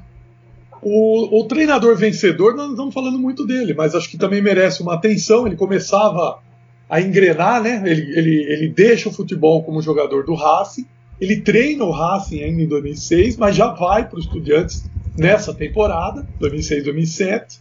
Depois o River, onde ele. É, primeiro ele sai mal do Estudiantes, né? Ele sai. Hoje a figura do Diego Pablo Simeone no Estudiantes não é tão bem-vinda. Ele é meio como um cara que largou, largou o time campeão, deixou a torcida a ver navios. Isso, já falamos aqui várias vezes, não é facilmente perdoado. Né? Depois ele vai para o River, depois São Lourenço, Catânia, volta para o Racing Clube e, e, e vai para o Atlético de Madrid. E acho que agora ele já está na. Como, como vocês jovens gostam de usar a expressão, Alex, ele já está na prateleira principal, né? Ah, já. Usando a expressão do, do nosso tempo, ele é top, né? É, to, ele é, top. É, é, é técnico top do futebol mundial. E é um, um técnico é, que consegue grandes resultados e não é bem visto por boa parte dos seus colegas, principalmente na Argentina, porque não reza na cartilha, em determinada cartilha, que é uma cartilha biocista, né? O Simeone não é dessa cartilha. não é.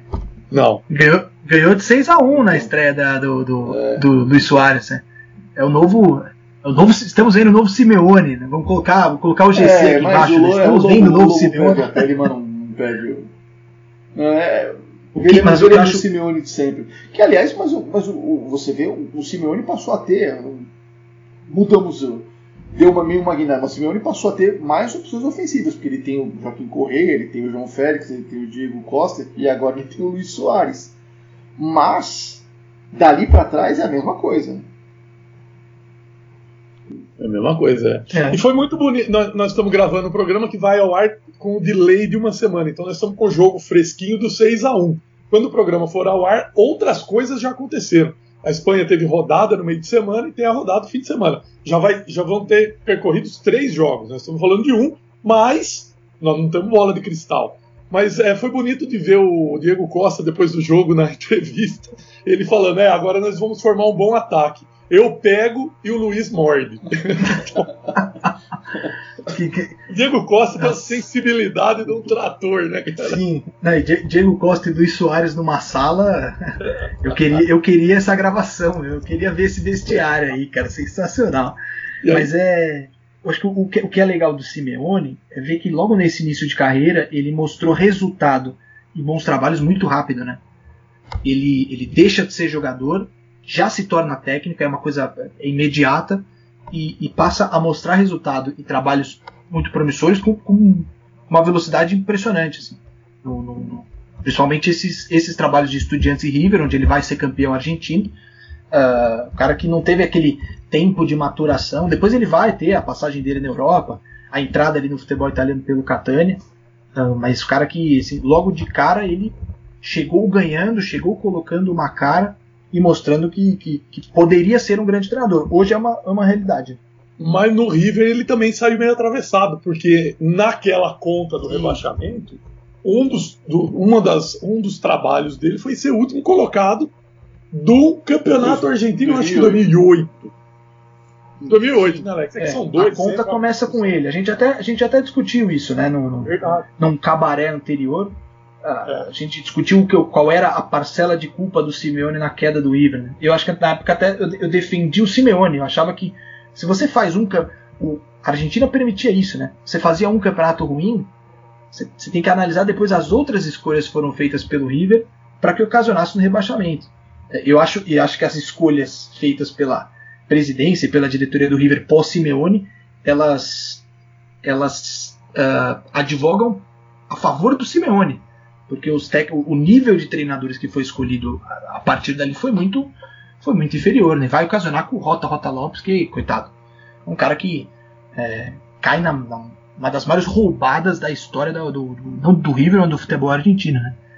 É, mas, é, mas é um cara que foi campeão, um cara que foi campeão pelo River jogando bem é, e que depois termina com uma campanha muito ruim. Ele, ele é lanterna quando ele sai do River, ele termina um campeonato com a lanterna.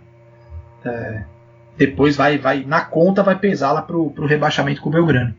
Então ele sai mal do, do, do Estudiantes, ele sai mal do River, mas eu acho que do Atlético de Madrid ele só sai se ele quiser. Eu não sei. É, é, o campeonato passado me parecia assim que havia uma esperança muito grande em cima do investimento que foi feito. e o, e o time dele não rendeu. Não rendeu. Não sei se era uma proposta ofensiva que ele precisava concretizar melhor, botar isso aí numa prancheta ou num programa de computador. Né? Você tem o Correia, o João Félix, né? agora você tem dois veteranos experientes, todo mundo no ataque, mas é o que o Alex falou. É, ele sempre foi muito bom na defesa, mas como é que, como é que nós vamos fazer esse, esse sistema defensivo? Bom, enfim, isso é um assunto para um outro cabaré. Ô, ô, Alex, você acha que o, que o, que o Simeone sai dali para a seleção? Tem que esperar o Messi pendurar a chuteira? Que, que futuro você imagina para Diego Pablo O- Simeone? já falamos sobre isso no pré-programa, né? Porque tem, tem três cabarés, né? Tem o, o pré, o que é gravado e tem o cabaré do Bula Junta After Dark, né? Que é o que, é o que vem depois. Mas É o posto de gasolina, é. né? é. Cara, eu, eu tenho a teoria, não é nenhuma teoria, mas embasado em áudios, que o áudio que vazou na época da Copa de 2018, e pela, até pela atitude do Simeone, que ele não quer assumir a seleção da Argentina enquanto o Messi estiver lá, sabe? Eu acho que eu acho que o Simeone não vê a compatibilidade entre o que ele quer uma- da seleção argentina e o que, o que é possível oferecer com o Messi sendo inquestionável o dono do time no bom sentido. Eu acho isso. É, talvez a, se a gente for com hoje o Tic Tac, hoje que eu digo é segunda-feira, 28 de setembro, o Tic Tac deu uma entrevista falando que ele está muito contente com o trabalho do, do Scaloni, que acha que foi uma escolha muito feliz. A gente vai ver em 2021 na Copa América, né, essa escolha feliz. Se der certo, tudo bem. Se cair nas quartas contra o Uruguai, igual aconteceu com o Tietchan Batista, a gente a coisa vai ficar feia. Mas eu acho que o, Simeone, ele, ele nem sei se ele está esperando o momento certo da seleção argentina. Eu acho, eu apenas acredito que ele tem certeza que o momento não é esse, porque ele não vai pegar um time do jeito que ele quer. E aí ele não vai cair numa armadilha que de repente pode ter caído o São Paulo. Clube de amigos? Mesa chica? É, são essas palavras que você não quis usar? Não, pô, não. Não, não, não, não, não põe palavras na minha boca. pô. É, é, é só na imprensa escrita, o, o Trivela. Só na imprensa escrita que ele usa mesa tica. Rapaz. Não, eu não quero Que falar porque, não, Bom, tá parecendo que é um. Que, é um que, o, que o Messi é uma laranja podre, né? E nem, sei se eu não acredito que esse seja o caso. né? Dá um outro programa, hein? Dá um, dá um Argentina e Nigéria aí. Ou esse é outro programa que está esperando por acontecer. Tá na, no- na, na parte mais alta da prateleira principal da- do nosso supermercado de emoções.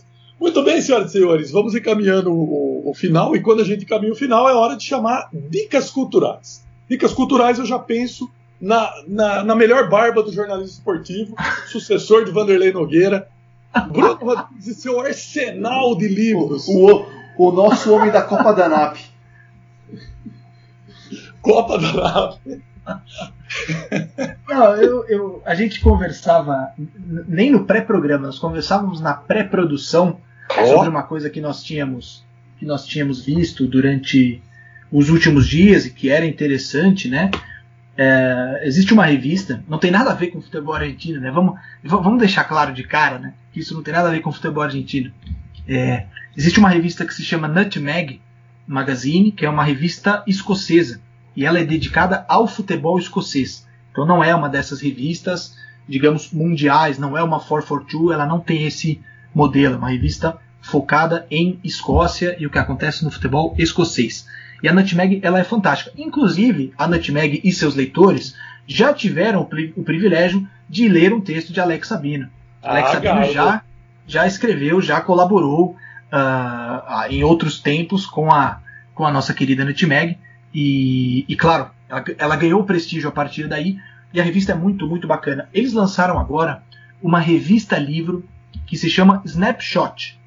Ah, e como o nome sugere, né, o snapshot de, de, de foto, de foto instantânea, ah, é uma revista livro de fotos do futebol escocês. Então são ambientes, locais, dias de jogos, o torcedor, tudo, tudo é, um material gráfico e de imagem muito rico sobre o que é esse, para usar uma palavra que eu já usei nesse podcast, sobre a fauna escocesa do futebol. E é muito interessante, assim. Eles fazem um compilado de tudo que eles já publicaram nas edições da revista, né? Uh, e tem também imagens novas que foram publicadas exclusivamente para essa, essa revista. Então, Snapshot, que é uma revista livro publicada pela Nutmeg da Escócia, vale vale dar uma olhada, vale consultar aí para quem gosta de revista, de futebol é, impresso, gosta de, de, encostar ali no, no num material para poder ler. É uma, é uma publicação que vale que vale muito a pena. Eu sou suspeito. Nutmeg, Alex Sabino, você pode traduzir para gente? Nutmeg é enfiar a bola, é o drible, é a, é a caneta, é a bola no meio das pernas, é o nutmeg. Você, vocês sabem como fala é, nutmeg em português em Portugal? Descobri hoje, olha como a é? coincidência. É? Cueca. Ah, é cueca? Cueca. Cueca. Depois eu mando o tweet que eu vi isso. Porra, cueca, isso aqui eu preciso compartilhar com o mundo. Eu tenho, eu tenho um amigo, querido Ceará, que por, por ter raízes cearenses, me ensinou que o rolinho ou a caneta lá no Ceará, ou pelo menos como ele aprendeu, era ovinho. Ovinho, ovinho, por baixo das pernas, um ovinho, um rolinho, uma caneta, enfim, todas as, todas as suas variações. Ovinho de codorna, cor de rosa? Temos, temos, Alex. Mas eu, putz, eu adoro a Nutmeg, acho uma grande revista. De textos grandes, trabalhados, ideias originais, é muito bem editada. O problema é que para a gente comprar aqui no Brasil, eu tenho uma porque eu ganhei, né? Que, que as revistas que eu colaborei, eles me mandaram. Mas é, pra você comprar no Brasil vai sair caro, embora lá seja barato, aqui sai caro, né? Sai, sei lá, 15, 15 pounds hoje em dia, vai dar, sei lá, 2 mil reais, não, brincando, vai dar uns cento e poucos reais, né, para mais para mandar. Mas não tem, não tem versão digital? Tem a versão, digital, custa 3 é. libras, você recebe no seu e-mail, você pode ser no, no seu leitor digital. Não é a mesma coisa. Mas é uma alternativa bem mais barata para você ler. E eu acho que vale muito a pena. A revista é ótima. A revista é muito boa, muito boa mesmo. É, é tem gente que gosta do digital e pra, acho que é, nesse caso vale ler, muito a pena, porque é, mu é muita revista. São então, 200 páginas, mais ou menos. Verdade, é. Cada edição tem mais ou menos 200. É um livro, né? Na verdade é um livro. É, assim, é. não me incomoda ler livro, mas assim, uma experiência, nesse caso de uma revista como a Nutmeg, de ler o papel é, é, bem, é bem melhor, é bem mais legal. Mas, Sim. mas é. Mas como eu, o Bruno citou. Ah, pois não, Bruno, pois não. não só, só, eu, eu, fiz a conta hoje, hoje 20. Estamos já na madrugada, adentrando a madrugada de 29 de setembro, quando gravamos. Eu fiz a conta hoje porque eu estava muito interessado nessa snapshot. 15 libras, só o valor da revista, são 106 reais. Ah, não dá, cara. Não dá. É só o valor da revista, não, pra... não tem nem a entrega. E a entrega não é nem, um, não é nem tão cara. Se você pensar na moeda no 1 para 1, a relação não é tão, tão absurda de correio. Demora para chegar, porque eu já, já fiz uma compra de Nutmeg no passado, demora bastante. Mas, mas não dá, é, é, ficou inviável. Esse tipo de coisa, para a gente que gosta e tem essa condição de comprar, de encomendar, ficou, ficou realmente fora da, da realidade. Mas falta conteúdo na versão digital ou você só está falando, é Alex, que, é, que, não é a mesma é coisa porque é digital? É o mesmo conteúdo. É o mesmo ah, conteúdo. entendi. Aí eu ouvi o Bruno falando sobre fotos de futebol, eu corri aqui na minha bibliotequinha, também tem um aqui, ó. Depois eu compartilho aí, chama Colores en la Piel. É, Costumbres del Futebol Argentino, de Gaston Silberman. São fotos. Olha, abri justo num, num chori. Choripan, que beleza. São fotos da, do, do entorno dos estádios no tempo que havia público, não só é, local como visitante também, né? Uma coletânea espetacular de fotos que eu comprei. É, aliás, eu não gastei nada para comprar esse livro, porque quem ficava nos hotéis lá tinha uma parceria do turismo com o comércio, você ganhava um vale compra. Aí fui na livraria Ateneu, estourei o limite do vale, estourei o limite do, da, da, mala de livro, e aí trouxe esse aqui, esse acabou, acabou saindo de graça.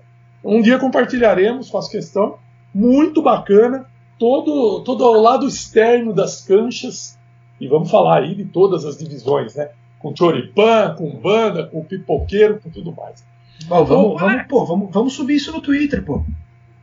Pois é, pois é. Não é o Roberto, não é o Roberto Dinamite, mas, mas a gente pode, vamos subir isso aí no Twitter, pô. Só esse esse choripan que você mostrou aí. Deu fome, hein? Nossa. Deu fome. A comida do boteco aqui não tá dando conta, Alex. Será que eu tô muito, muito faminto ou é que tá pouco mesmo? Só, só o vinho cor-de-rosa não tá dando, não, é, velho. É, é complicado isso aí, viu? Temos, vive, vivemos um drama. Escuta, você tem, eu tenho uma outra dica que você poderia nos fornecer, porque nós falamos Ah, do futebol sim. mexicano meio de rascunho. Que aliás nós podemos um dia ter um programa sobre futebol mexicano. Não sei qual seria o jogo, vamos especular. Algum jogo, Mas é, você algum, tem um algum, livro É, algum jogo que a seleção mexicana perdeu, né? Provavelmente. Jogamos como nunca, perdemos. Não, é, seu, é, o livro é, o, é, o, é um livro de um jornalista, eu acho que ele é inglês, chama, chama, ele se chama Robert Andrew Powell. O livro é muito bom, é um livraço. Se chama This Love is Not for Cowards. Salvation and Soccer em Ciudad Juarez. Ciudad Juarez é, ele fica perto da fronteira com os Estados Unidos, é um centro do narcotráfico. E o Robert Andrew Powell, ele foi para Ciudad Juarez acompanhar durante um ano o time da cidade, o time de Ciudad Juarez. É, acho que é FC Juarez, está jogando a primeira divisão agora. E o livro é ótimo. O livro é cheio de, de, de- de histórias surreais, histórias inusitadas, como a gente não poderia deixar de, de histórias eh, dos jogadores, dos treinadores, dos funcionários do clube. É realmente muito bom. E a experiência dele viver sozinho numa cidade que ele conhece muito pouca gente, que ele fala, ele fala mais ou menos a língua, ele é um centro do narcotráfico. Então o livro é muito bom, eu recomendo. É, tem no, na Amazon para e-book. Aliás, foi, acho que foi o primeiro livro que eu comprei quando eu comprei, quando eu comprei o Kindle, foi esse livro. É muito bom, recomendo. Pois é, é a realidade do, do querido México. E eu não sei, não sei qual seria o jogo, não me vem à cabeça nenhum, mas certamente é o que o Alex falou, vai ser alguma derrota daquela sofrida, aquela chorada. Muito bem, senhores, agregamos mais alguma coisa ou já podemos pegar o rumo de casa trançando as pernas, hein? É hora de fe- fechar a comanda, né? Fechar a comanda. Fechar a comanda. Vamos chamar Dona Judite. Dona Judite fecha, porque a cerveja já esquentou. Muito obrigado pela companhia de todo mundo. Valeu, Alex. Até a próxima, Voltamos, garoto. voltamos semana que vem. Na verdade, agora a gente, por causa desses dois episódios com o Marcinski, a gente ganhou um fôlego, né? Porque a gente está gravando no dia 28 e 29 de setembro, mas o episódio só vai ao ar na semana que vem, na semana seguinte, né? No começo de outubro. Mas tudo bem. Projeta, Tá projeta. O que importa é a gente ter, o, ter uma Isso é, folga. né? pra- isso é planejamento, isso aí. Então- Isso aí é, isso é planejamento, isso é casca de banana, isso aí. Estamos desafiando quem fala que o mundo vai acabar. Estamos já projetando o futuro. Brunão, satisfação de sempre tê-lo aqui conosco no Cabaré do Blajunta, hein? Valeu, valeu Trivelo, valeu Alex, mais um mais um episódio bacana, um jogo muito legal que a gente. Parabéns pela escolha, hein? Ah, o Alex fez, o, fez as honras no início, eu faço as honras no final. Parabéns pela escolha, muito feliz a escolha do, do jogo, apesar do nosso querido Clube de la Ribeira ter saído derrotado desta, desta vez. O, pro- o problema Diga. não é o mundo não acabar, o problema é 2020 não acabar, né? O mundo pode acabar, contanto que 2020 acabe. Essa porra desse ano do caralho. Impressionante, rapaz. Impressionante. Você tem toda a razão. Você tem toda a razão. E quem quiser trocar figurinhas conosco, na, no Twitter, hein? Arroba Alex Sabino, tudo junto. Arroba BH Underline Rodrigues, com S. É o Brunão. E arroba Trivela com dois L's. Tem o Futebol Café também, né, Bruno? Vamos, Ah, vamos sim. Opa. Pô, tocar em frente, pô. Arroba é, Futebol Café, Futebol É Underline. futebol Café. underline café. Aliás, Twitter. hoje, vi- 28 de setembro, foi aniversário de um ano de um enorme evento do Futebol Café junto com a, com a editora. É Dolores agora o nome da editora do Raul, né? É, Dolores, era outro Dolores. agora é a editora Dolores, do nosso amigo Raul Andreucci, que foi o. Como é que é o nome? Foi o nome? Café, Café Itinerante, Itinerante. fizemos lá no, no Café do Pacaembu, que foi muito legal. Foi o primeiro Alex Sabino Vendi vendeu livros. Lá, vende livros. Isso. Seria o primeiro de muitos, mas depois não teve mais nenhum. Mas no futuro vai ter. É. Porra, Seria o primeiro de muitos. A chuva atrapalhou um em janeiro e a pandemia acabou com, com tudo. Então, assim, pós-pandemia, eu, eu posso prometer aos, aos fiéis seguidores: teremos café itinerante, teremos livros de Alex Sabino. Eu tô lembrando, eu tô- o- o Alex tá falando dela, você tá falando disso aí que teve a chuva e depois teve a, pandemia. Eu tô lembrando do Canija contra Camarões. Veio o primeiro, deu, balançou, veio o segundo, demoliu. Coronavírus, coronavírus foda, é uma cara. sing, né? Foi o que deu a pernada que perdeu até a chuteira. Essa chuteira devia estar no museu. Valeu, gente. Um abraço e até o próximo programa. Tchau, tchau.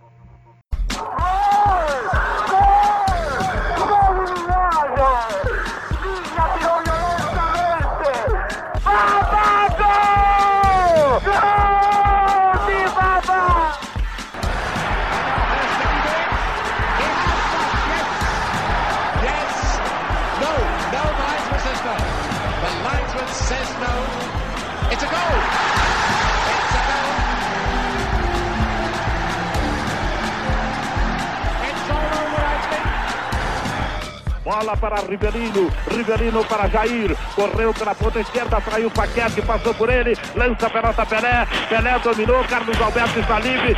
Correu, Carlinhos, atirou. Gol! tripletta di Rossi, l'Italia per la terza volta in vantaggio, 3 a 2, rilancio di Zoff, è finita, ha battuto il Brasile in una partita esaltante. Ta.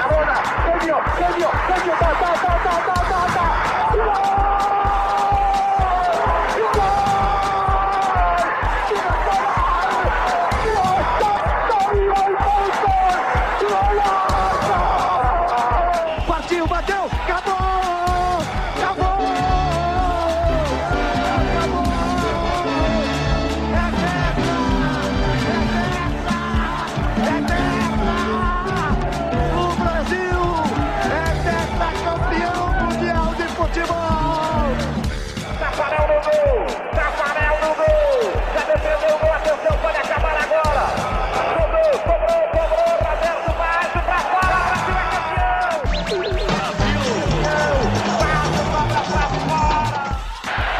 Petit. Et but Et troisième but d'Emmanuel Petit qui marque à la dernière minute du délire dans le Stade de France, 48e minute. Emmanuel Petit qui était parti de ses 16 mètres 50 Olha o Ronaldinho, pode marcar, tirou, entrou!